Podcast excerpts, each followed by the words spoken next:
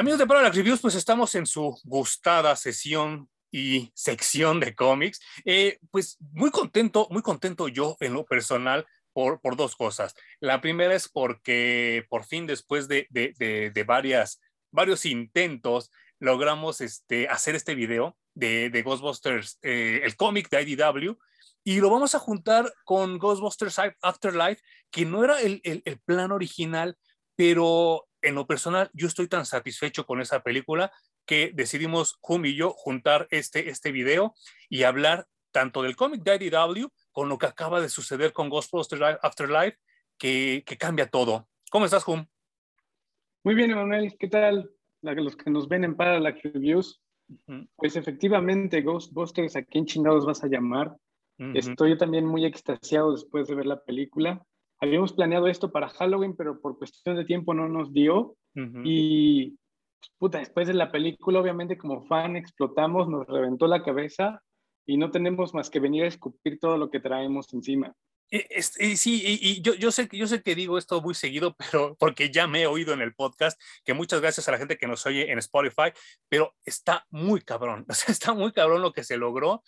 Yo no sé, yo la única franquicia que puedo decir que el tiempo ayudó en vez de, que de perjudicar, como le ayudó ahora Ghostbusters Afterlife, es Los Muchachos Perdidos. No sé si tú te aventaste las tres películas. No, tengo pendiente de ver la dos y la tres contigo ah. allí en tu casa. pero pues, la primera obviamente es un peliculón y no lo digo yo, lo dice toda la sociedad. Sí, no, no, no, y, no solo de las mejores películas de horror, sino de vampiros, sino de, de chavos, ¿no? O sea, como de este este teen, este cinema teen, ¿no? Y este, pero bueno, ya después hablaré porque no quiero spoilerle a Hum ni a ustedes si no lo han visto, pero eh, Los Muchachos Perdidos junta la realidad con la ficción en un momento de la, de la, de la trilogía.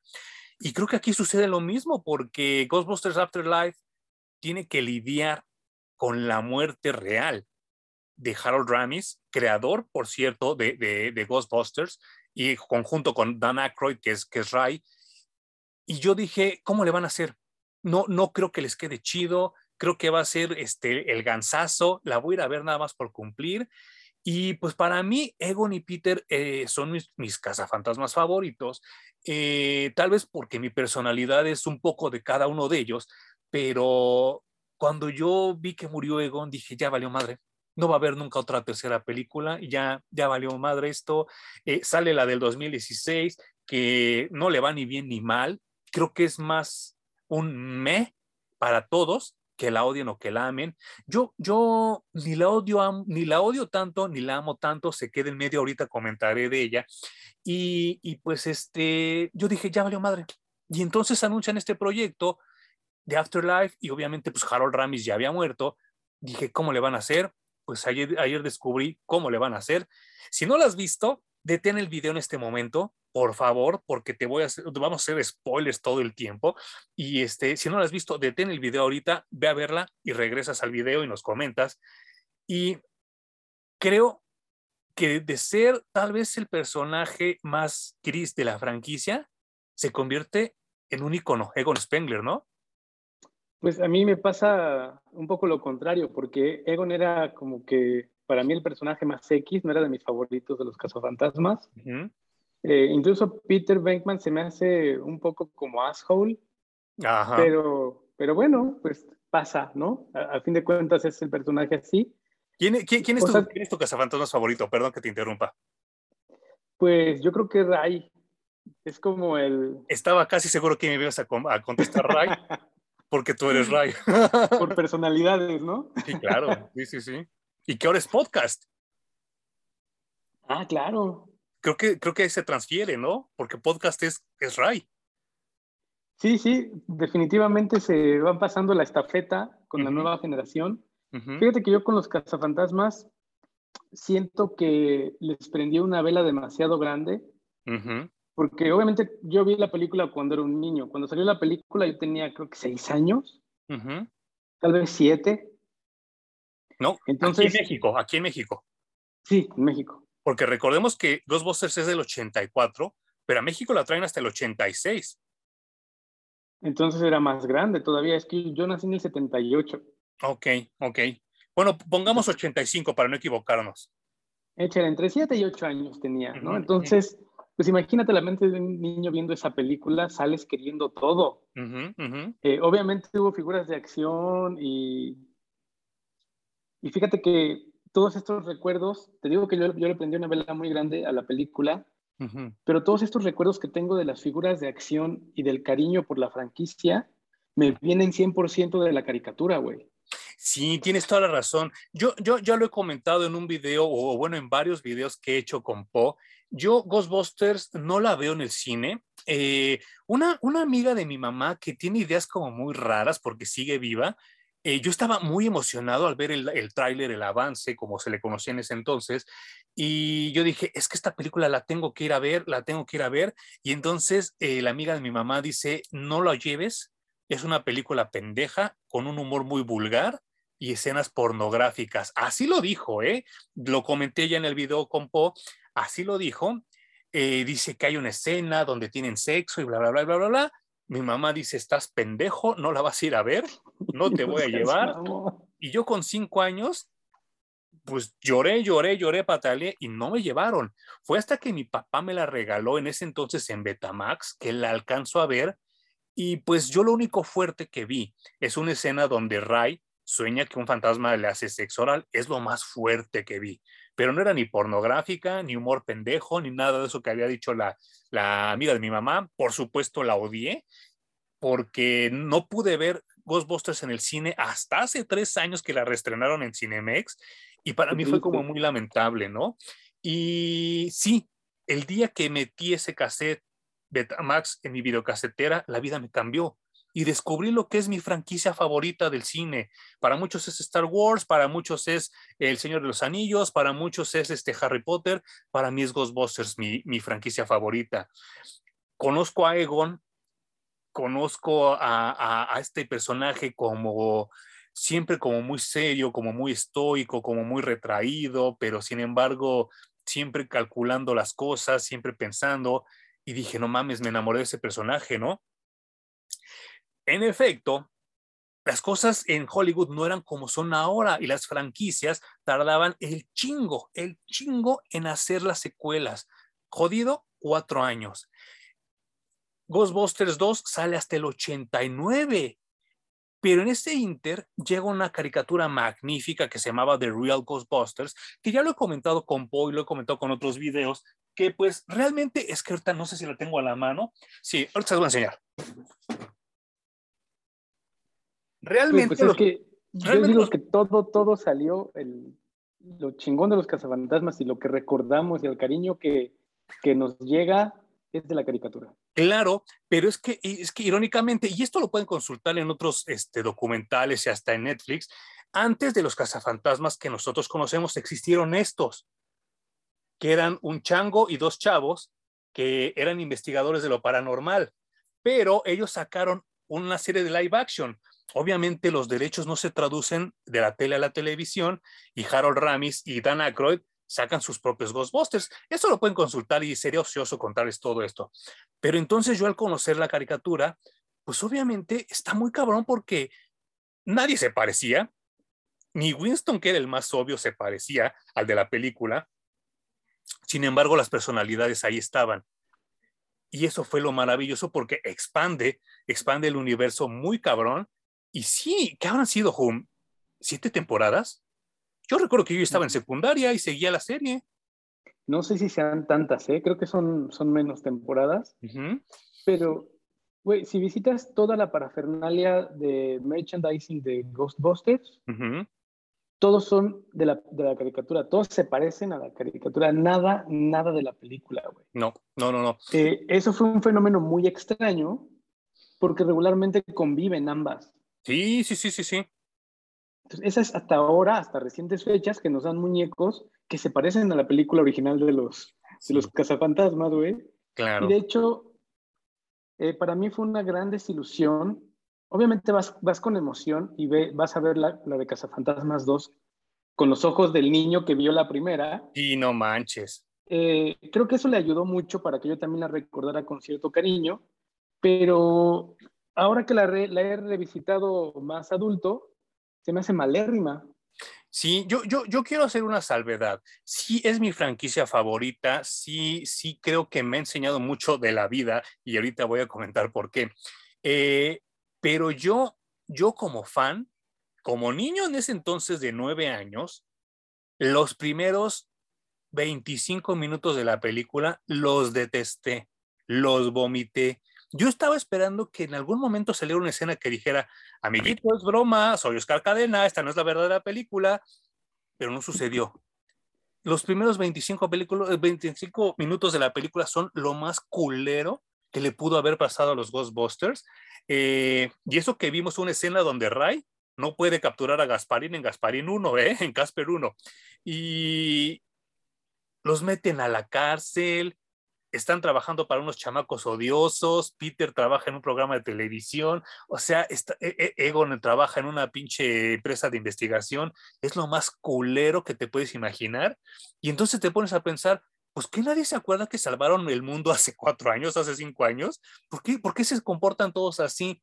Yo ni de niño me, lo tragué, no me gustó.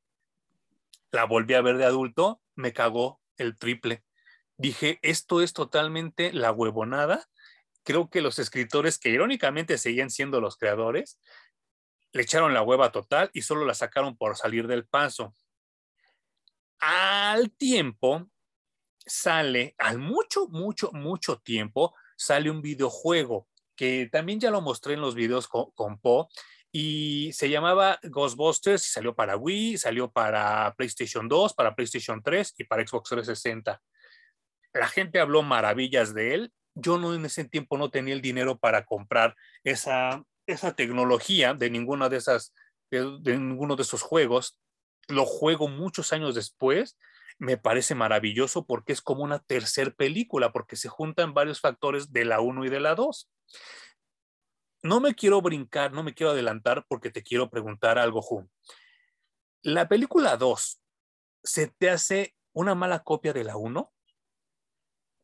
No, no creo. Sí, sí intentaron meter el espíritu de la primera. Eh, incluso pues se trajeron a todo el cast completo de vuelta. Sí. Pero yo creo que no le dieron a la historia. O sea, incluso el enemigo ni siquiera es tan grande como Gouser. es un güey que se la pasa atrapado en un cuadro toda, toda la película. Ni siquiera hay un momento de clímax en el que el güey salga y haga un su madre en el, en el museo. Ni siquiera eso, güey. Entonces, después de casi destruir Nueva York, en la segunda parte dejas al enemigo atrapado en un cuadro de pintura. Es anticlimático. Con un bebé, ¿no? güey. Híjole, lo del bebé, qué comezón me dio. está, está muy, muy gacho esto, pero. Y, un desperdicio muy cabrón de, de, de, de recursos, de actores, porque a pesar de que Vigo estaba eh, interpretado por un modelo actor alemán, la voz era de Max von Sydow, ¿no? Que es pues, el despiadado y dices, no mames, qué desperdicio.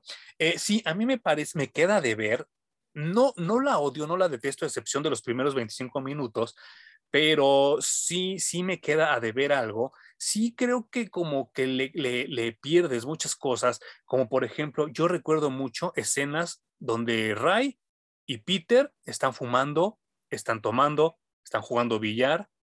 Y ahora aquí en la 2 ya son la Madre Teresa de Calcuta todos. Ya nadie, no hay escenas así ni sugerentes, nadie fuma, nadie toma. Y entonces le quitas el filo a la franquicia, ¿no? Y yo creo que eh, eh, la magia de la primera es que, obviamente, Harold Ramis, eh, Bill Murray y Dan Aykroyd se conocían desde Saturday Night, Live y son amigos de toda la perra vida. mucha gente nos ha comentado, y les agradezco mucho los comentarios, que les gusta mucho cómo Humberto y yo platicamos las cosas en el podcast, que mucha gente le gusta cómo Po y yo platicamos las cosas en la sección de las figuras, pero es que nos conocemos de toda la perra vida. Y entonces es muy, es muy natural lo que estamos haciendo ahorita, porque es lo que hacemos cada que nos vemos. Bueno, Harold Ramis, Bill Murray y Dan Aykroyd se ven bien en pantalla porque son amigos en la vida real. Y por eso se ve tan bien las escenas de Ghostbusters porque se llevan así en la vida real. La bronca es que en la 2 ya no se pueden llevar pesado como se llevaban en la 1. Y eso se nota mucho en la pantalla. No sé si tú también lo notaste. Sí, hay mucha, se nota como tensión, fíjate. La primera fluye muy, muy bien. Y no sé si también tiene que ver con la chamba de edición de la segunda parte, pero efectivamente tiene, pues hay mucha tensión entre los actores. También conviven poco, ¿no? hay muy pocas escenas donde tenemos Ghostbusters. Pasamos casi todo el tiempo metidos en el, en el estúpido museo con el, el, güey que está ayudando a Vigo a salir, a salir. Porque Peter, de la... Peter McNichol, ¿no? Creo que se llama el actor. No me acuerdo, güey, pero pues completamente olvidable, ¿no? Que salía en Ali McBeal ese chavo. Porque además hace un personaje super X, me parece. Ni siquiera no es amenazante, no cae bien, no empatizas con él, no sientes ni siquiera lástima. Entonces pasa como un perfecto X desconocido, aunque sale en toda la bendita película. Y pues no había otra manera de que hubiera química entre los tres cazafantasmas si no eran amigos. Es más, no hubiera existido manera de que aguantaran a Bill Murray y sus locuras y desplantes como actor, güey, en, las películas, en las filmaciones, ¿no? Sí, sí, sí. Y, está cabrón porque, eh, insisto, es, era muy raro que si veías Royal Ghostbusters, los Ghostbusters tenían más personalidad que los de la segunda película. Y entonces es muy malo, o sea, está, está gacho. Y, luego en la vida real, Bill Murray y Harold Ramis hacen El Día de la Marmota, una, una, gran película que no sé si a ti te gusta, pero a mí se me hizo como que el inicio de esta onda de los time loops, que ahora, que, que ahora es la moda, y se pelean en la vida real y se dejan de hablar por muchos años, Harold Ramis y, y, y Bill Murray, porque pues obviamente lo acaba de decir Humberto, Bill Murray toda la vida ha sido una diva, toda la vida. Y entonces él improvisaba y Harold Ramis le decía, no, güey, no es así, cabrón, es como es el guion. Ah, sí, pues huevos. Y dicen que hasta los golpes llegaron, ¿eh? Y este, acabaron los dos la película porque son muy profesionales los dos, pero acabó también su amistad por muchos, muchos años. Eso detuvo mucho Cazafantasmas 3 y nunca se hizo. Eh, el rumor está de que Dan Aykroyd, que es Ray, le mandaba guiones a Bill Murray, que es Peter Venkman, y que Peter Venkman, bueno, Bill Murray, en ese entonces había unas madres que se llamaban trituradoras de papel, que le mandaba de regreso todo el guion triturado y que le pone una nota, esto es pura basura, no voy a trabajar en esto. Ese es el rumor, no sé si haya sido cierto. ¿Tú habías oído de eso? No, pero después de ver Cazafantasmas 2, lo creo perfectamente, güey. Eh, yo creo que ellos mismos tardan tanto en aflojar y decir que alguien más escriba Los Cazafantasmas, porque fueron One Hit Wonder, ¿no? No, no se pudo haber hecho más que la película. Insisto, todo lo demás crece gracias a la caricatura. La 2, pues la, parte 2 en película llegó a cumplir y a la mejor a expandir un poco el universo de los cazafantasmas, pero ahí se acabó. Se acabó. Ya no existió más cazafantasmas. Exacto, güey.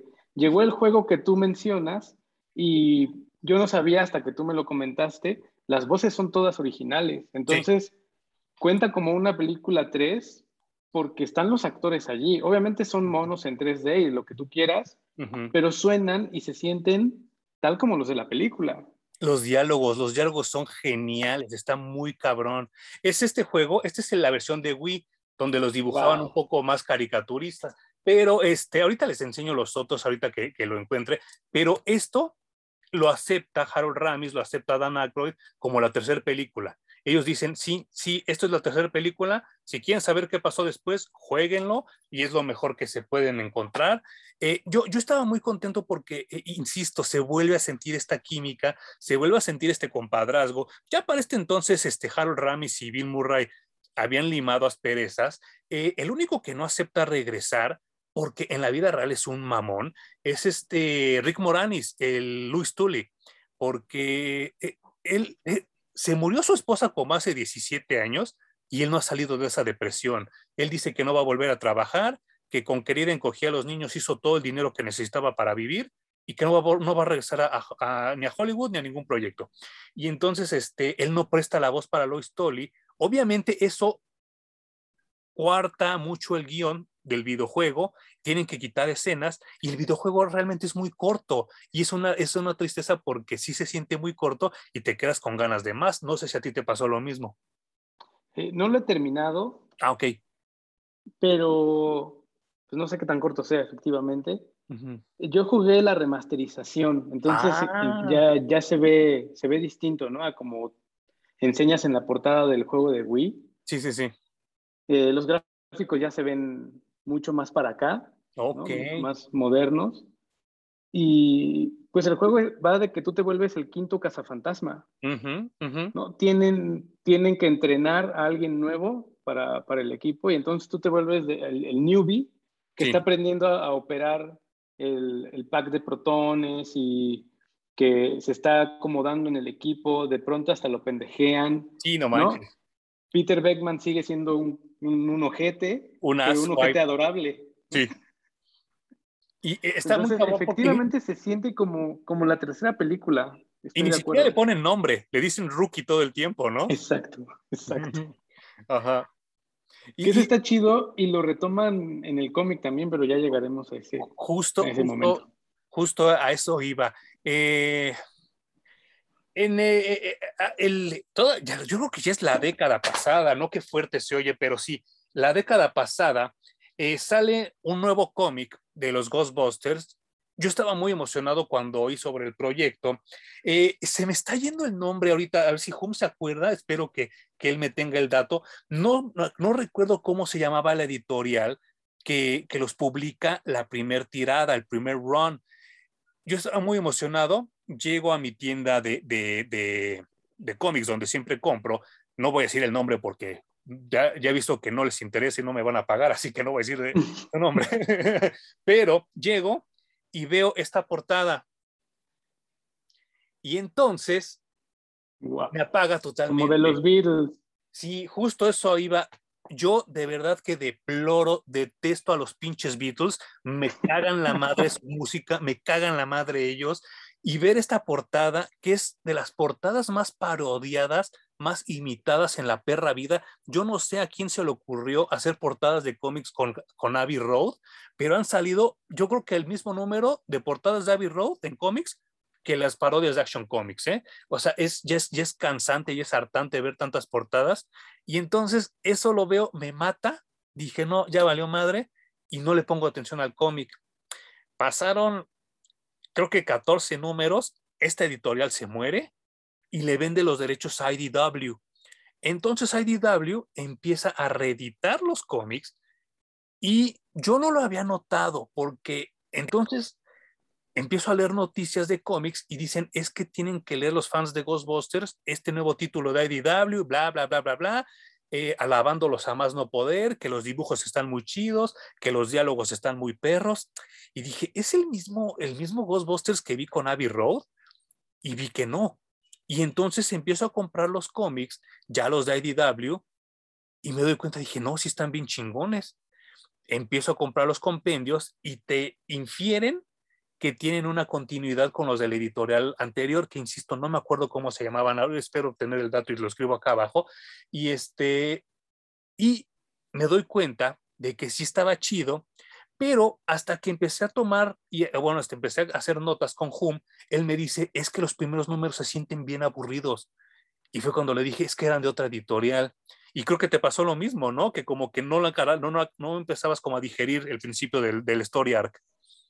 Pues es que el que yo tengo aquí es el primerito de IDW. Pero ese ya es como el reeditado, ¿no? Yo supongo que sí. Yo no sabía que, que había una editorial antes de llegar a IDW. y se me fue el nombre. Creo que los cazafantasmas, salvo, salvo la parte 2, Ajá. Eso ya no me dijiste si tú pensabas que repetían la fórmula en la segunda película. Creo que sí. Creo, creo que sobre todo el final, eh, con la Estatua de la Libertad, no debió haber existido. Porque me recuerda mucho a lo que pasa con Stay Puft. O sea, ver un, alguien gigante atravesando Manhattan, me recuerda mucho a lo que pasa con Stay Puft y como que le quita un poco el, bien lo dijiste tú, el clímax, ¿no? Y por ejemplo, esa manera en la que disuelven el ectoplasma cantando la canción de, Año Nuevo y que Lois Tolly es el que, creen que disuelve todo, me parece ya mucha payasada, ¿no? O sea, eh, creo que sí exceden la comedia y sí, sí, creo que eh, se trataron de volar la misma fórmula, obviamente no les salió, ¿no? Sí, yo creo que invadidos de este sentido de unidad que creció mucho en Nueva York. Ajá, ajá. ¿No? Y por eso eliminaron prácticamente la amenaza con el poder del amor de los neoyorquinos. Sí, no manches. Y creo que fue el inicio de mucha, de mucha basura con esta temática, ¿no? Llegando hasta Spider-Man 1, de que nadie se mete con Nueva York. No mames, ¿no? Qué horror, güey. Pero bueno, regresando al cómic, eh, no me interesó mucho porque efectivamente los primeros números repiten la fórmula de la película. Eh, justo también estaba jugando el videojuego que empieza exactamente igual. Regresan al hotel y persiguen a Pegajoso. claro, claro, claro. Y te entrenas en esa primera escena, ¿no? Entonces, para mí fue como demasiado redundante empezar a leer estos cómics y decir, güey, otra vez el formulazo como que ya estuvo, ¿no? Ya, ya déjenlo pasar. Sí. Pero seguía avanzando, acordamos leer los primeros 16 números de la serie de IDW. Ajá. Y a la mitad, esta madre empieza a mejorar considerablemente. Cuando abandonan todo el, no sé si el respeto o la nostalgia o, la huevonada de escribir algo nuevo. Claro. Em, empiezan a contar historias mucho mejores, ya enfocadas en personajes.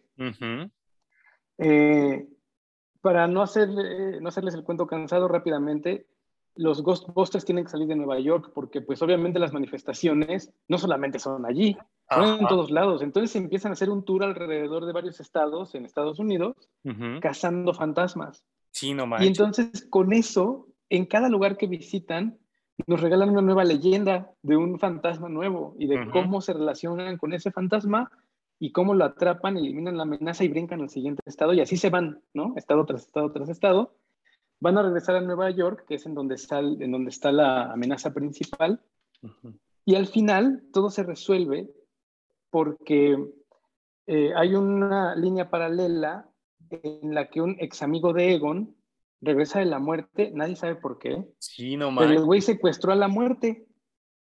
Es como la, la, muerte está secuestrada, pues toda la gente que muere o todas las apariciones son mucho más frecuentes porque no hay quien se las lleve.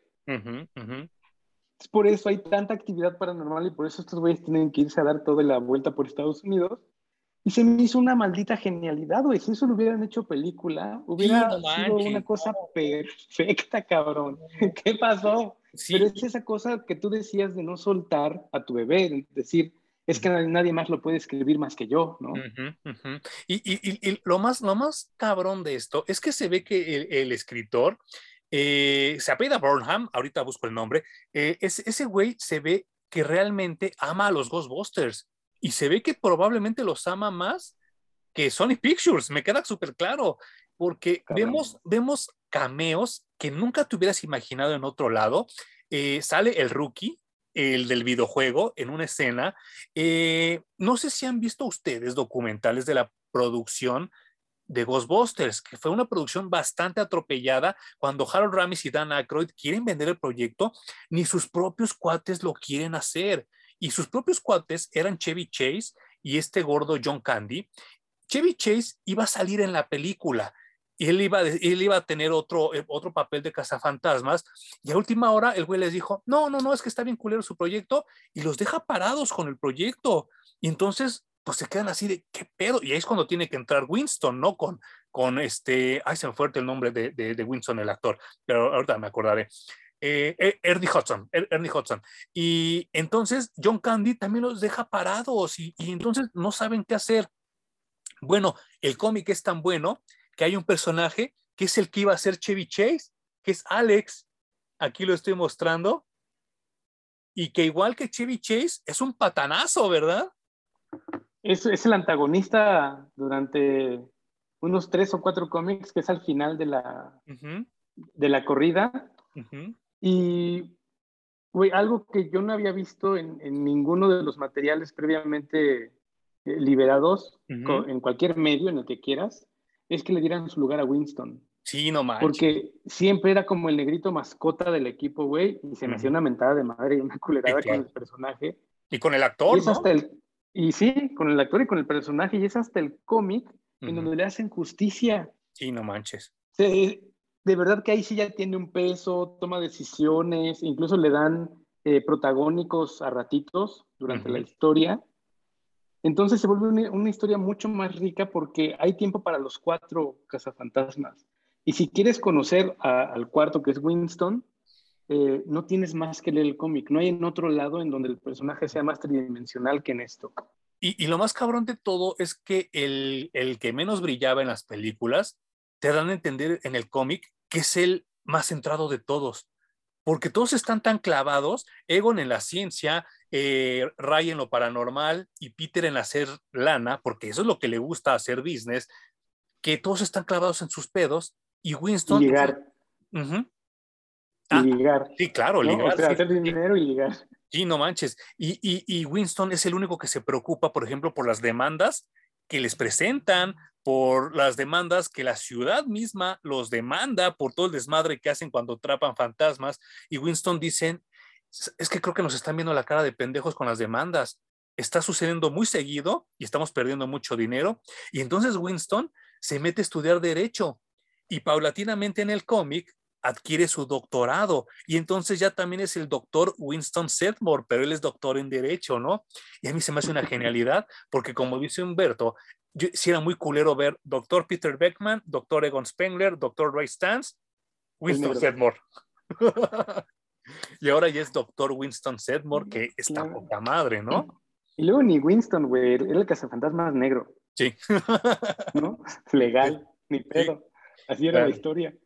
Hay un cómic eh, en el que, dentro de estos 16 números, en el que tienen un crossover, sin, sin decirlo realmente, pero con los X-Files, Ah, dos personajes que son como Mulder y Scully. Sí. Y el pinche Peter está bien sobres con la Scully al final. Y, y que, ay, que te infieren que es hasta como latina, ¿no? Sí, bueno, y está de poca madre porque en el show, pues prácticamente Mulder nunca logra demostrar que hay vida extraterrestre, a pesar de que él siempre lo cree. Sí, sí, sí. Nunca hay como pruebas convincentes, ¿no? Ajá. Y en el cómic, eh, pasa eso, que ocurre que hay aliens y entonces llegan e invaden y él está extasiado porque efectivamente logra comprobar que existe la vida extraterrestre. Se me hizo un número bien chido ese, Y, y bueno, es que no solo hay vida extraterrestre, te dan a entender que hay fantasmas de los extraterrestres también, ¿no? A huevo. y ese, eso, como, como acabas de mencionar ahorita, es un concepto para dos películas, por lo menos, ¿no? Sí, no, es que el cómic de verdad que abunda, abunda, abunda y pueden salir historias, historias, historias, cosa que también pasó con la caricatura. Obviamente hay episodios que son, Sí. Pero hay otros que son repinches buenos. Ah, ah, no sé si recuerdas un episodio donde vencen a Cthulhu. No manches. Sí, sí, sí. Si lo, si lo buscan en YouTube, creo que todavía está. Y creo que ya está del canal oficial, ¿eh? o sea, ya se ve bien y todo se enfrentan a Cthulhu, se enfrentan a, los vampiros y hombres lobo. No sé si te acuerdas que se avientan un tiro que llegan a un pueblo. Y es el, de los primeros tiros vampiros contra hombres lobo. Eh, capturan, en el, en el que es, en mi opinión, uno de los mejores especiales de Navidad, capturan a los fantasmas de Scrooge y hacen todo un desmadre en el tiempo. Entonces es que la caricatura es genial. Y entonces, este cómic es creo que todavía mejor que la caricatura porque se, se, se sienta, se, se, se, eh, se, crece a partir de la película y del videojuego y todo eso. Y entonces todos los crossovers que ves, porque de repente llega a ligarse a Janine un güey que es igualito a Egon, pero el de Extreme Ghostbusters. La caricatura. Ajá. es una chingonería esto también, güey. Y como dice, se nota que el escritor eh, lleva de fanboy toda su pinche vida de los Ghostbusters. Sí, claro. Y aparte, aparte de que llega el Egon de Extreme Ghostbusters, llega Kylie, que también era la alumna de Egon en Extreme Ghostbusters, pero aquí es una chava, también dark, que trabaja para Ray en la librería. Ajá, en una, pues es como librería tienda de ocultismo, ¿no? Y de fantasmas y todo esto que estudian los cazafantasmas. Sí. Y esa también es una aparición chingona porque no, no es una aparición estúpida, ¿no? Sí tiene su papel y sí ayuda en lo que tiene que ayudar, entonces Eh, está muy bien balanceado el cómic, me gustó mucho, terminé muy contento. Creo que también les benefició que empezaran muy bajo. Sí. Entonces fueron mejorando la, la, escritura y la historia y explotó. Entonces yo quedé muy, muy contento con el cómic. Afortunadamente yo eh, leo el cómic gracias a ti después de haber visto la película de Cazafantasmas Mujeres. Ajá. Que como buen niño rata que a veces soy, cuando anunciaron la película y dijeron quién iba a salir y más o menos de qué se iba a tratar, Ajá. pues yo como que quise sacar las antorchas y quemar el castillo. okay. Y pues también apoyado por todos los críticos que decían pinche basura de película, no vayan a verla, y los fanboys que también eran como niños rata, exactamente uh -huh. igual, se expresaban de la misma manera. Decidí eh, ir a verla muchísimo, muchísimo tiempo después de que la estrenaron. Ajá. Y resultó que no era tan mala, era no. muy entretenida, güey. Uh -huh. Obviamente tenía chistes como fuera de lugar, algunos malos, Ajá. y no, no respetaban prácticamente nada de la franquicia, es decir, de las películas anteriores, uh -huh. salvo los lugares donde se filmó. Pues no, no había eso, ¿eh? de nada. Y ni eso porque es, la película está filmada en Boston. No manches. Sí, sí, sí. Pero, pero, te hacen creer que son los mismos lugares que la película original. ¿no? Sí, claro, ajá. Uh -huh. Bueno. Y pues, parecía a mí, a mi ver, después de que termina la película, que ocurría como en un universo, un universo alterno. Ajá, ajá. Y te lo dan a entender, ¿no? Porque ya ves que en la escena post-créditos, la negrita oye el nombre de Zul, ¿no? Ajá, sí, sí, sí. Bueno, y salen, salen dos cazafantasmas al menos. No, salen, salen tres, ¿no? ¿Sí sale Peter? Sí, ya ves que es como el, el escéptico, que se termina muriendo porque... Ah, sí es cierto. Uh -huh, es sí. cierto. Y bueno, el otro sale nada más en un bustito porque pues ya no podía salir. Ya no, sí, sí, sí. Y Ray es el taxista y. Winston es el tío de la negrita, precisamente. Yo, yo, yo creo que el problema de, de, Ghostbusters 2016, que ahora se le llama Ghostbusters Answer the Call, eh, es precisamente la química, ¿no? Eh, yo creo que las actrices que salen ahí, a excepción de la negrita, y no quiero ser, no, no lo quiero que lo tomen como racismo porque no va por ahí, a excepción de la, de la actriz negrita, las otras tres chavas que salen, son un bombonzazo, ¿eh? Son guapísimas las tres, está muy cabrón el, el, el nivel de, de, lo guapas que son. Obviamente las tres salen como nerds. Eh, Melissa McCarthy, a pesar de que es como gordita, a mí se me hace súper bonita y se me hace muy buena actriz. Eh, Holtzman, la chava, la güera, y la otra que, que ya con el tiempo es la misma que le hizo de Cheetah en Wonder Woman 1984. Se me hace una mujer guapísima, pero la bronca es que nunca habían trabajado juntas. A pesar de que las tres también son de Saturday Night Live, nunca habían trabajado juntas y no se nota nada de química entre ellas. No, porque las tres son buenas cómicas. Uh -huh. Si las ves en otras películas en donde hayan aparecido, eh, se rifan, o en el mismo Saturday Night Live, uh -huh. pero aquí algo les pasó que hay momentos en los que sí sientes que empieza a haber química, uh -huh. pero en la siguiente secuencia la rompen, güey. Sí, y es muy raro.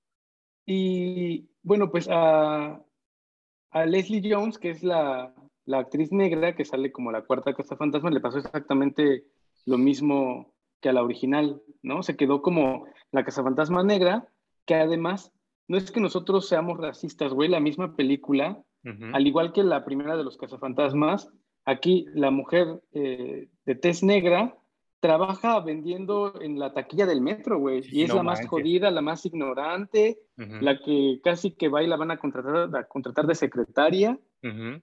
Entonces dices, güey, no se, no se vale que repitan los mismos estereotipos 30 años después. Y no manches. Y, y, y, lo más doloroso es que ella cae en el estereotipo, ¿sabes? O sea, ella tampoco se esfuerza por porque su nivel histriónico lleve a Patty a otro personaje, ¿no? Y entonces sí llega el momento donde es de hueva ver a una mujer negra haciéndola de ignorante, haciéndola de violenta, haciéndola del estereotipo de todos los negros, ¿no?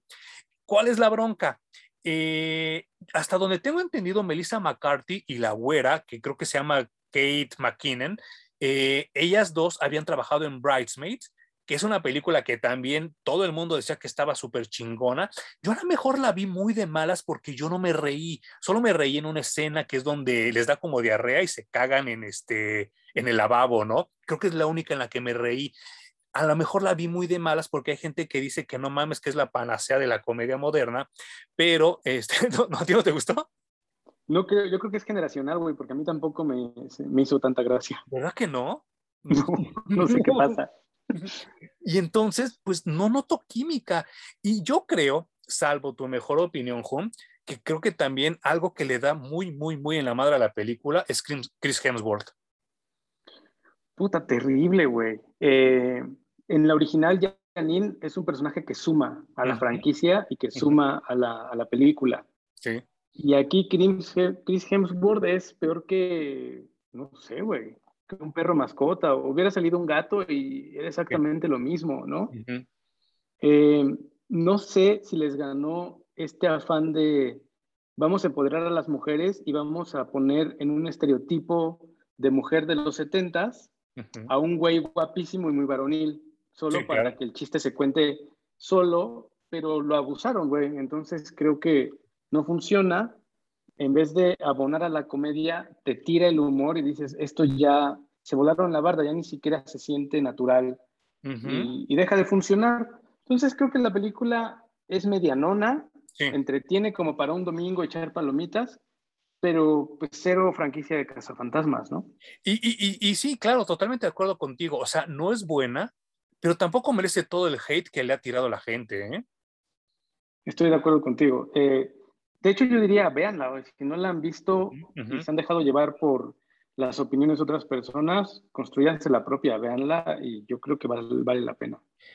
Quiero que aquí hacer como el primer paréntesis y el primer como, como punto de, de, de rompimiento, porque IDW hace lo imposible y saca Ghostbusters Answer the Call en cómic, con las chavas cazafantasmas en una aventura diferente a la de la película.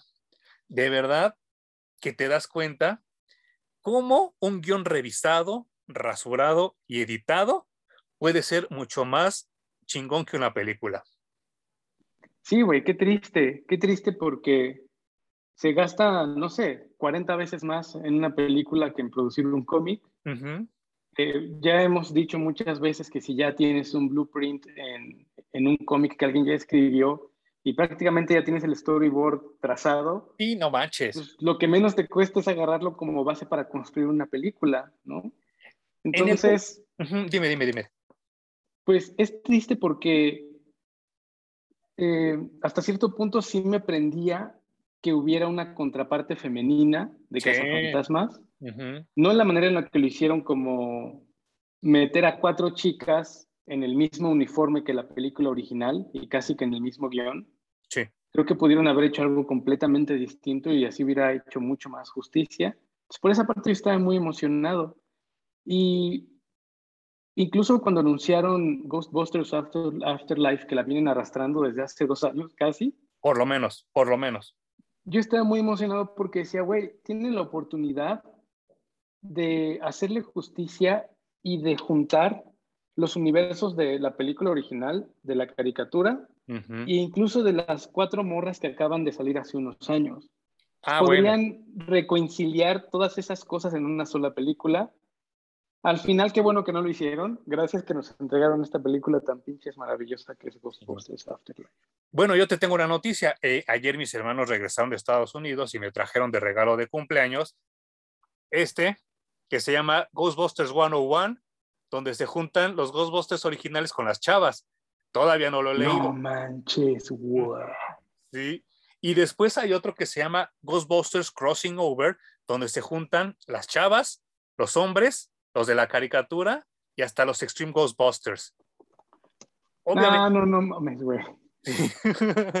no lo he leído porque. hagan una serie. Sí, claro. Sí, o sea. Ya. es que Obviamente el plan de Sony Pictures era que pegara Ghostbusters 2016 para sacar una serie animada a partir de esto. Dice, dice Ohum y lo dice muy bien, llega Ghostbusters Afterlife y nos da lo que los fans de los cazafantasmas queríamos. Si no has visto la película, de verdad, por favor, ponle pausa porque vamos a soltar aquí todo. Estaba viendo una reseña hace rato y me surgió una duda. Te la quiero preguntar para ver si tú piensas lo mismo que la persona que hizo la reseña. Este güey dice que te dan a entender que la película 2 no existe y que esta la, Ghostbusters Afterlife es continuidad directa con la 1. ¿Tú piensas lo mismo? Yo no lo sentí así. Yo tampoco. Eh, siento que obviamente hay mucho más referencias a la, original, pero no, no se nota que echen a la basura la segunda parte. Y es que el argumento que de ese güey es que todos los videos que ven en YouTube es lo que pasa con el hombre de Malvavisco y jamás mencionan a Vigo. Entonces él dice que muy probablemente ya quitaron de la continuidad la 2. No hay nada oficial dicho. La película tampoco lo dice, o sea, ya es como hacerse chaquetas mentales. Sí, ¿verdad? Bien, bien pueden rescatar algo en la segunda parte de esta, o en la tercera, o en la cuarta, no, sé. Porque después de ver esta película, a mí se me antoja que me den más, güey. Claro, claro, sí, no, no, no, muy cabrón. Eh, por muchos aspectos. Eh, aquí es donde empiezan los spoilers, insisto, por favor, ponle pausa al video y regresa. Huyan. ¿Mm? Sí, sí, sí. Eh, huyan, huyan. para empezar, el descubrir que la chavita es nieta de Egon, pues obviamente está muy cabrón por dos cosas. Primera, porque físicamente se parece mucho a Harold Ramis esta morrita. Dos, la morra, yo no sé a qué pinche escuela de actuación fue, no sé si se aventó todas las películas de Harold Ramis, es como ver a Egon otra vez. Está muy loco eso, güey, porque te la compras completita que tuvo una nieta en el universo cinemático, ¿no? Sí. O sea, creo que ese fue un gran acierto de, de cast. De casting, sí, sí, sí, sí. Porque a veces las películas las tiras con un mal casting, ¿no? Y aquí creo que lo hicieron extremadamente bien. También eh, no solo con eso, hay mucha reminiscencia, hay repetición de patrones con la primera eh. película, pero no uno es una copia calcada. Entonces mm. te dan lo suficiente para que se siga sintiendo como la película de Ghostbusters, pero perfectamente traída a los 2020. Y, y, y, sabes qué? Star Wars no lo logró, ¿eh? Porque con... No, para nada. No, no, no, porque el despertar de la fuerza ese episodio 4 vuelto a contar con Rey. Ay, sí, qué terrible, güey. Ya ese tema de Star Wars me, me pone mal de la nueva trilogía, pero aquí lo hacen, lo hacen muy bien. Sí. Y es más, yo tal vez pensaba, qué bueno que no lo hicieron también, que iban a salir más los cazafantasmas, mucho, iban a tener mucho más tiempo y muchas más escenas, pero volvemos a lo mismo, lo los meten el justo necesario para picarte el huesito de tu nostalgia, para que apliques la lagrimita de Remy. Sí, no y para que aplaudas como un loco imbécil con una sonrisa de oreja a oreja cuando termina la película. Sí, no, no, no, está, está, está, cabrón, está muy cabrón. Eh, el otro chavo que sale, que es el de Stranger Things, eh, es hermano de Phoebe y él, ah, como yo lo entendí, es Peter, es como otro Peter, ¿no? Un Peter, pero pues, más o menos pasado por agua, ¿no? Sí, claro, claro, porque está más morro, ¿no? Claro, y bueno, la, nieta de Egon sí es casi que una copia exacta del, personaje. Sí, no manches. Y como dice Rey, resulta ser el, nuevo amigo y mejor amigo de la nieta de Egon, que es un pues, chavito regordete que hace un podcast acerca de cosas de miedo y de paranormales Sí, no y que con él básicamente hacen el conecte, porque estos dos niños, que son nietos de Egon, no conocen absolutamente nada de su abuelo. Porque su Gracias a que el abuelo abandonó a su familia en búsqueda de su interés profesional en la vida y de salvar al mundo, por supuesto, ¿no? Entonces la mamá ha hecho hasta lo imposible por borrarlo de su vida. Entonces ellos saben que tuvieron un abuelo y se acabó. Un abuelo culero que los abandonó. Y entonces este nuevo amigo les dice, güey, yo sé quién es tu abuelo. Son los cazafantasmas y rescataron Nueva York y ve todo lo que hicieron. Hay vidas en YouTube y prácticamente él le presenta a su abuelo, ¿no? Sí, no manches, entre él y este Ant-Man, ¿no? Eh, el actor ah, que Paul sí, sí, entre ellos dos como que quitan el velo y, y, entonces te das cuenta que la chavita, pues sí, trae la genética, el ser científica, el ser un Ghostbusters y todo eso, y se siente tan natural todo, que yo creo que fue la bronca que tuvo Star Wars y la bronca que tuvieron las películas de Christopher Nolan, a mi gusto, que no se siente una transición natural del tiempo. Eh, y aquí sí, aquí sí dices, no mames, está muy cabrón. Y cuando baja al laboratorio, yo vi tantos, o sea, tantos easter eggs no forzados, naturales, porque yo ya estoy muy cansado de los easter eggs de Marvel, muy cansado de los easter eggs de DC, tanto en las series como en, la, en, la, en el cine. Aquí todos los easter eggs fueron tan discretos. Creo que el, el más brutal, el más obvio fue el del Twinkie Wonder. Pero ahí fuera todo tan discreto. No, no, no, no, no, no. Una genialidad desde la manera en cómo tenía Egon sus libros, que eran así como verticales, como en la biblioteca en la primera que van. Eh, eh, en su laboratorio hay cajas de Petre con hongos, esporas y moho, que era lo único que le gustaba coleccionar a Egon. Eh, hay tantas cosas ahí que tú puedes ver como fan. Es más, Jason Reitman, el director, le rinde tributo a su papá, Ivan Reitman, el director de Ghostbusters 1, en una película que se ve atrás en la cartelera que dice Cannibal Girls, ¿no? Qué chido, es que se nota la película, se nota el cariño. No, no solo por los personajes, sino por todo lo que ocurrió alrededor de la franquicia, incluso. Entonces creo que le pega a todos los fans si abordaste los cazafantasmas desde donde sea. Si los abordaste desde la caricatura o desde los cómics o desde donde sea, hay un pedacito de historia allí en, que vas a encontrar en la película. Y, sabes qué es lo que más me impactó? A mí, a mí, yo creo que Francis Ford Coppola es un muy buen director.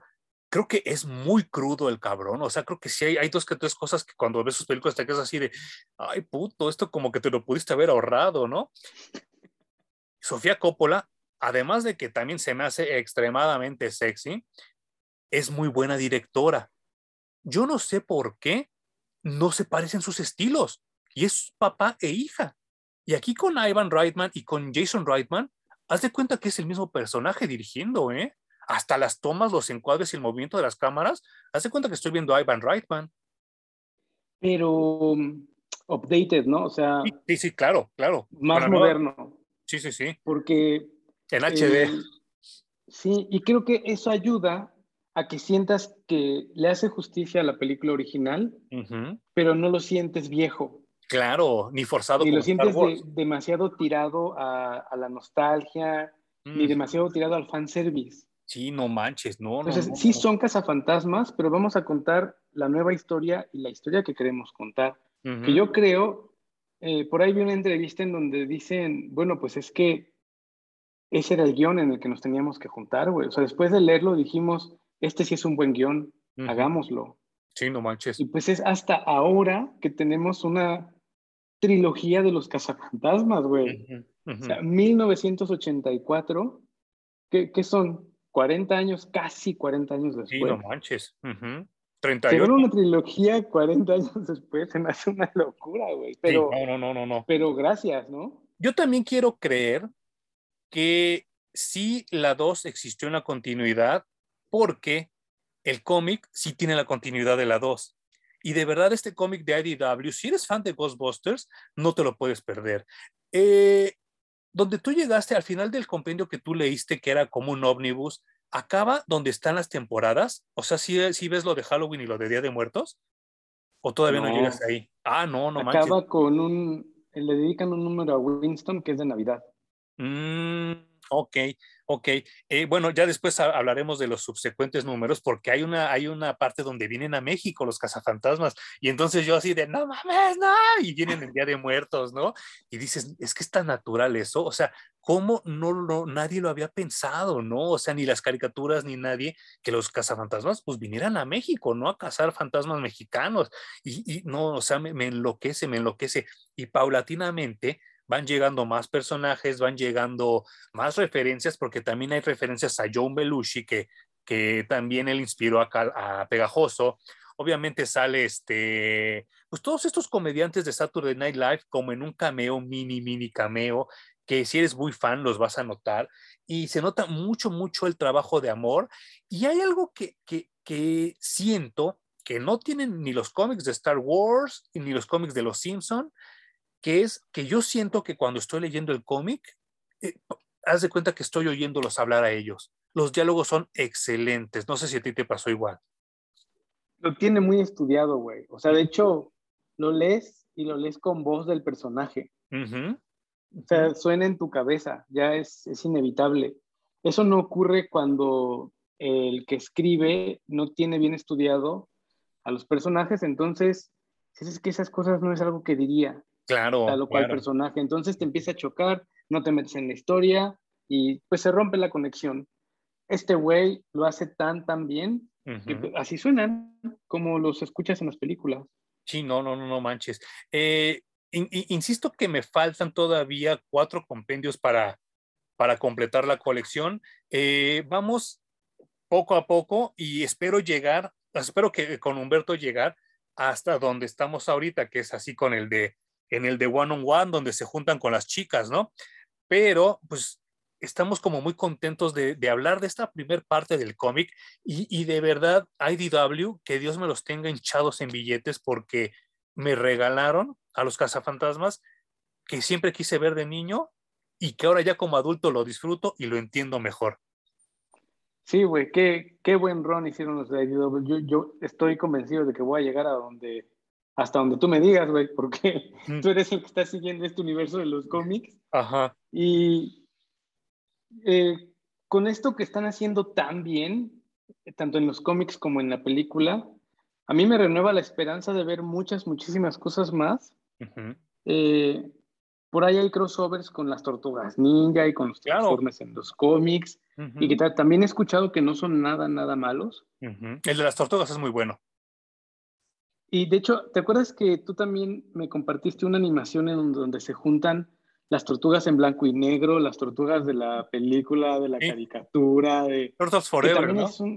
Es, una pinche genialidad. Eh, si en algún momento logramos tener eso, aunque sea en animación, en una película, yo, quedaría muy agradecido. Pero eh, pues los Ghostbusters Afterlife a mí me dejan un sabor de boca tan exquisito y tan tan rico, si, incluso si termina allí, quedaría muy satisfecho, fíjate. Si dicen ya no vamos a sacar más Ghostbusters, es en donde se queda. Yo me quedo muy contento, güey. Sí, no manches. El final, el final es totalmente un tearjerker, un, un, una, un pinche eh, bombazo de, de, gas lacrimógeno. Yo que, yo que estoy a, a, a cinco pernos de ser un robot, estaba a punto de llorar de verdad. O sea, dije, no, no lo puedo creer. Un error muy grande que tiene la trilogía de Star Wars, la nueva, es que no hay ni una perra escena, ni una perra escena donde salga Han, Luke y Leia juntos, ni una. Aquí cuando volví a ver a los cuatro juntos, casi me orino en el cine. Qué momento, güey. Qué momento, porque no sabes si ese momento va a llegar. Egon es prácticamente un fantasma toda la película, no lo puedes ver. Sí, sí, sí. Pero al final logran juntarse y como dices, güey, híjole, que lleven Kleenex. Sí. O sea, es muy probable que suelten a lagrimita y moqueen un, un rato, sobre todo si crecieron como nosotros con, con la franquicia. Claro.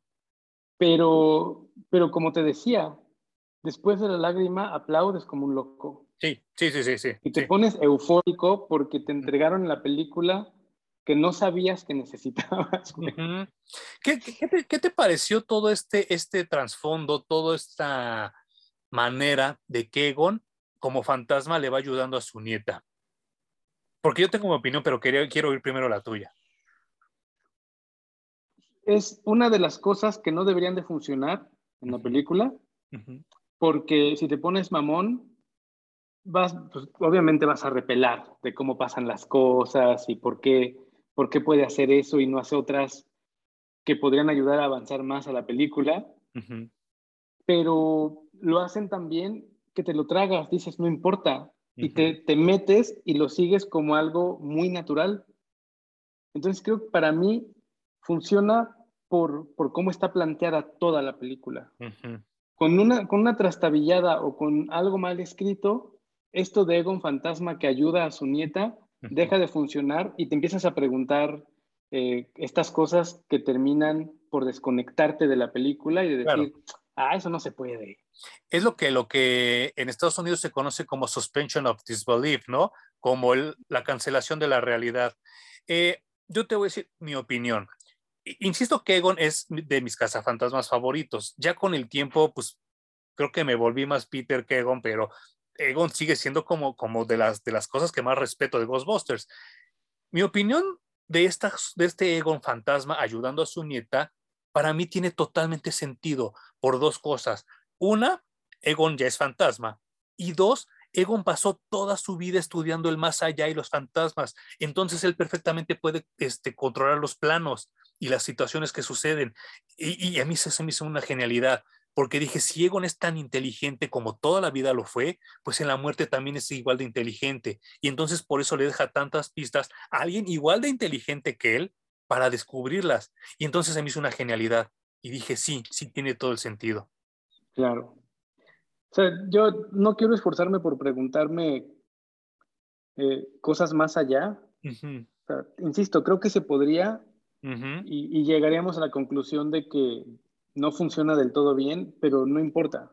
No importa, o sea, la película es perfecta, güey. Incluso en momentos, por ejemplo, cuando los salen los malvaviscos pequeños. Ah, sí, claro. Que hubo un momento en el que otra vez mi niño rata sale a flote y dice, güey, van a abusar muy cabrón de esto y va a resultar un momento como de los Minions. Ajá, ajá. Y no, güey, también lo meten el tiempo justo, con los chistes justos, para que funcione perfecto y entonces, me, pues me dan cachetada con guante blanco, ¿no? Me dicen, ahí está tu pinche niño rata, pendejo, ¿no? Cállate, disfruta la película. Y, es, que, es que acabas de dar en un punto que ya se me estaba olvidando y te agradezco mucho el que lo hayas traído porque lo quería recordar y mencionar. Eh, creo que también la película del 2016 y Ghostbusters 2 abusan de la comedia creo que la 1 está totalmente equilibrada entre comedia y horror, porque hay, hay ciertas partes de la película 1 que te asustan de niño y cuando la ves de grande le haces, ah, cabrón. En la 2 y en la de 2016 hay demasiada comedia y demasiado chiste pendejo. Aquí, ni madres, ¿eh? La comedia está al mínimo, al mínimo. Sí, incluso funciona que el personaje de la mamá junto con Paul Roth recrean prácticamente la, la dinámica de Sigourney Weaver. De Keymaster, ¿no? Ajá. Ajá. Porque en teoría no debería de funcionar en esta nueva película. Eso ya se debería de ver así como... Ajá. Pero lo hacen funcionar, güey. Como dices, está tan en equilibrio la película que no hay ningún momento en el que la cuestiones. Te la comes completita. Sí, no manches. Y, puta, o sea, si no la han visto, tienen que correr al cine ya, güey. Sí, sí, sí. Eh, a mí me dio mucha tristeza que el cine ayer estaba solo, ¿eh? ¿Tú cuando fuiste sí había gente? Eh, fíjate que pasa algo chistoso. Tuve que ir a San Juan del Río, estoy en Tequisquiapan, entonces no hay Cinépolis, ni Cinemex, ni nada. Okay. Tuve que ir al siguiente pueblo grande más cercano que San Juan del Río. Y aquí están acostumbrados a que las funciones sean dobladas. Hay Mm. muy poquitas funciones subtituladas, precisamente porque la gente no va a las subtituladas, ¿no? Ok. Entonces, cuando yo fui a ver subtitulada, pues éramos como seis pelados en la sala, nada más. No manches, qué mal. Yo quiero imaginarme que en la doblada había mucha más gente, ¿no? Sí, esperemos que sí, porque sí, sí se merece la pena irla a ver. Eh, el último punto que quería yo mencionar, y obviamente es el, el mega spoiler, cuando Egon deja de ser fantasma y así como invisible, y se manifiesta ya su forma física, su, su forma material, empiezas a verlo por cachos. Y yo de repente dije, por favor, que no salga su cara, porque voy a ver a Moff Tarkin en Rogue One o a la princesa Leia en Rogue One, que es como ver las películas culeras de Tim Burton, ¿no? Y dije, o, un, o un videojuego de PlayStation 5 que dicen, wow, qué gráficos, pero que se siguen sintiendo artificiales, ¿no? Exactamente. En el momento en el que le toman la cara, de la misma manera casi me orino de la emoción. Dije, qué, qué chingón que la tecnología ya llegó a este nivel y que llegó para contar Ghostbusters 3. Güey, yo estaba cuidando mucho de no contar spoilers, pero ni pedo. No, ya sí, sí, sí. Ya voy a poner spoilers en, en super mayúscula. pero sí, es, obviamente es el momento culminante de la película. Sí, ya pasó, ya pasó casi que em, el crecimiento de todos los personajes, ya todos alcanzaron su madurez dentro del personaje y ya es la última escena, pero eso hace que la película explote. O sea, te revienta en la cara, en la nostalgia, en el corazón, en el alma, no sabes manejarlo, seguramente como decimos, vendrá un, poco de lágrimas, pero pues definitivamente es, pues no sé, no sé si decirlo así, pero es de la, tal vez la segunda mejor cosa que nos ha entregado la franquicia. Claro, sí, sí, en el cine, porque ya mencionamos que el cómic sí nos regala muchas cosas, ¿no? Pero sí en el pero aún así, o sea, yo también siento que el cómic es muy bueno, pero el momento de esta película explota de una manera que no creo eh, que el cómic llegue a eso, güey. Eso sí, eso sí. Bueno, ah, ya después compararemos notas con los demás, pero sí, sí, e, es, es un momentazo. Eh, las escenas post-créditos también son muy buenas, no son pendejadas como las que últimamente salen en las películas de Marvel. Y de verdad, que, yo estoy muy, muy, muy satisfecho.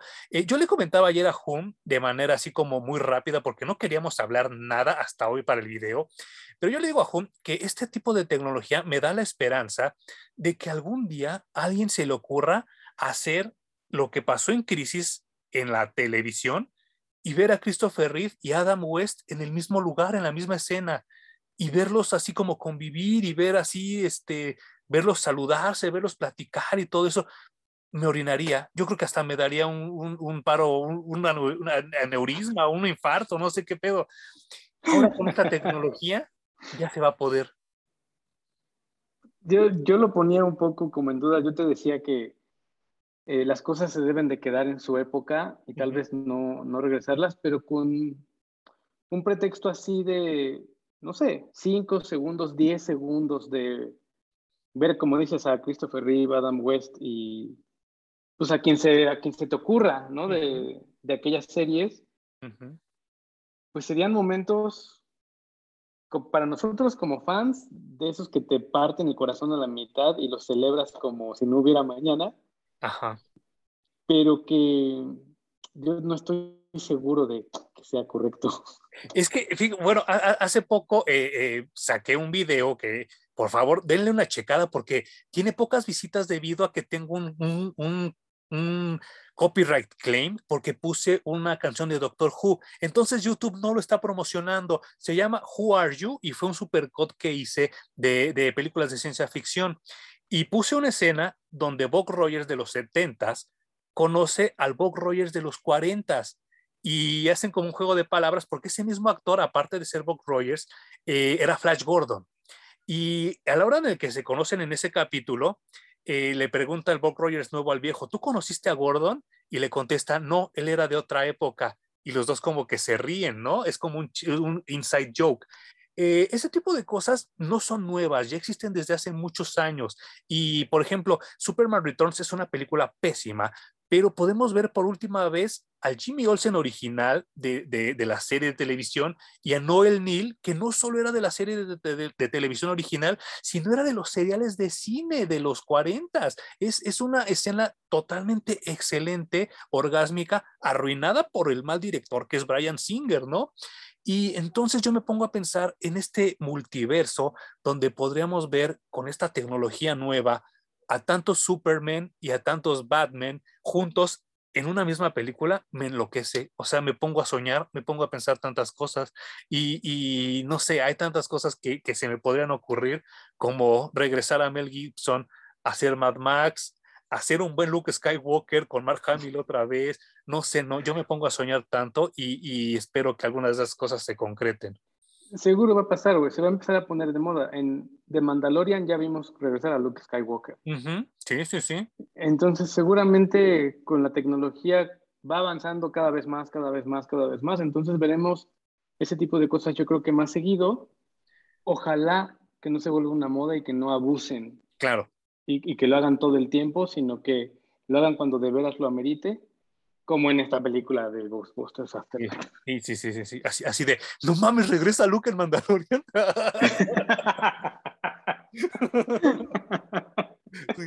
Sí, ya, güey, ya, pasó un año. ¿Cómo, ¿Cómo, dices eso? Sí, este, ¿algo más que quieras comentar, Juan, para cerrar este video? Eh, soy un fan muy feliz de los Cazafantasmas, eh, finales del 2021. Gracias a, no sé, lo que sea que se haya alineado, pero estoy muy satisfecho, güey. Qué bonita película y qué bonita manera de traer de regreso a la franquicia. ¿Qué crees que esto le provoque, para bien o para mal, a la película de Matrix que viene en tres semanas? Eh, ni siquiera debería de responder eso, me parece irrelevante el regreso de, Matrix al cine. Seguramente la veré. Eh, yo soy de los que sí le gustó la primera y también me medio gustó la trilogía que hicieron, pero creo que ahorita es completamente irrelevante, güey. Sí, y, es que sobre todo, después de ver el regreso de Egon, eh, creo que el, regreso de Neo y de Trinity vas a ver a nada. No, de hecho, no sé, güey. Ni siquiera creo que haya que ahondar más en el universo de Matrix. Ya veremos qué, pasa también beneficio de la duda, pero no relacionaría una cosa con la otra, ¿eh? Ni siquiera creo que ni siquiera comparten mucho del fanbase. Es que imagínate, imagínate nada más la escena ridícula donde al final de la película regrese Morpheus. Y entonces, después de regresar a Egon, ver a Morpheus va a ser así de, no mames, güey. No, ya no sé. Ojalá, ojalá lo hagan bien. Les deseo todo lo mejor a la hermana Wachowski, pero para mí ya es un poco irrelevante Matrix. Muy bien. Eh, ¿Te avientas a, a, leer los otros compendios del otro ómnibus para que los comentemos después? Eh, sí, pero ahorita me prendió muy cabrón el 101. Ah, ok. Pero es que sí tiene, sí tiene continuidad, ¿eh? pero bueno, ahorita, ahorita sí te, lo mando el 101 y tendrías que leer el de Answer the Call, que es donde pues salen en el cómic. Platicamos ahorita y me dices más o menos cuál es el orden y nos seguimos con nuestras alarmas, güey. Va que va. Eh, amigos, eh, los, que nos escuchan en Spotify, muchas gracias. Este, hemos tenido también buena respuesta con, esos, con esos audios. Eh, pues les, les, comentamos que sí, ya esto fue como, como un interlude, como un intermedio, pero vamos a seguir con los, con los episodios de Navidad. Precisamente, ya hace rato que mencioné a Flash Gordon, la siguiente semana vamos a hablar de, de Flash Gordon y y pues, eh, pues vamos a seguir con Navidad hasta que, hasta que acabe el año, pero teníamos que hacer este video de Ghostbusters porque se lo, se lo merecía. Gracias, Hum. Gracias, Emanuel. Gracias, banda, por escucharnos y vernos. Y nos vemos la siguiente, nos vemos y nos oímos la siguiente semana en Parallax Reviews.